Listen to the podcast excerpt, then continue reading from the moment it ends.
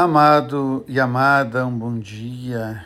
Hoje nós celebramos na liturgia da Igreja Católica a chamada conversão ou vocação do apóstolo Paulo. Se nós olharmos na dinâmica de Lucas, ele vai falar conversão.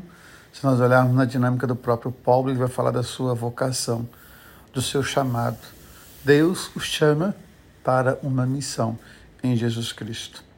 E é interessante porque esse relato que nós temos hoje, de Atos dos Apóstolos, capítulo 22, ele aparece no próprio livro de Atos três vezes.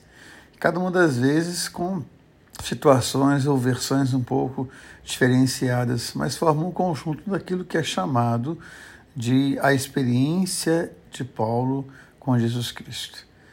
Atos 9, Atos 22 e Atos 26 relatam a experiência que nós chamamos ou conversão ou vocação do apóstolo Paulo. E é interessante porque nós sabemos que Saulo era alguém que perseguia a igreja. Nós temos lá no capítulo 7, especialmente, a morte de Estevão, as ameaças que Saulo fazia.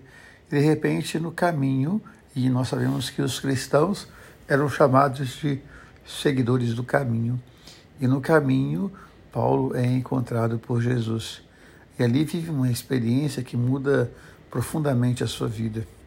Ele, de perseguidor, se torna o grande pregador, o grande anunciador do Evangelho. E esse evento ele é tão importante porque a partir dele os pagãos serão acolhidos, porque Saulo vai ser aquele que vai propagar o Evangelho às nações. A gente percebe que os apóstolos estavam muito presos ainda à tradição judaica mas Paulo vai anunciar o evangelho aos outros.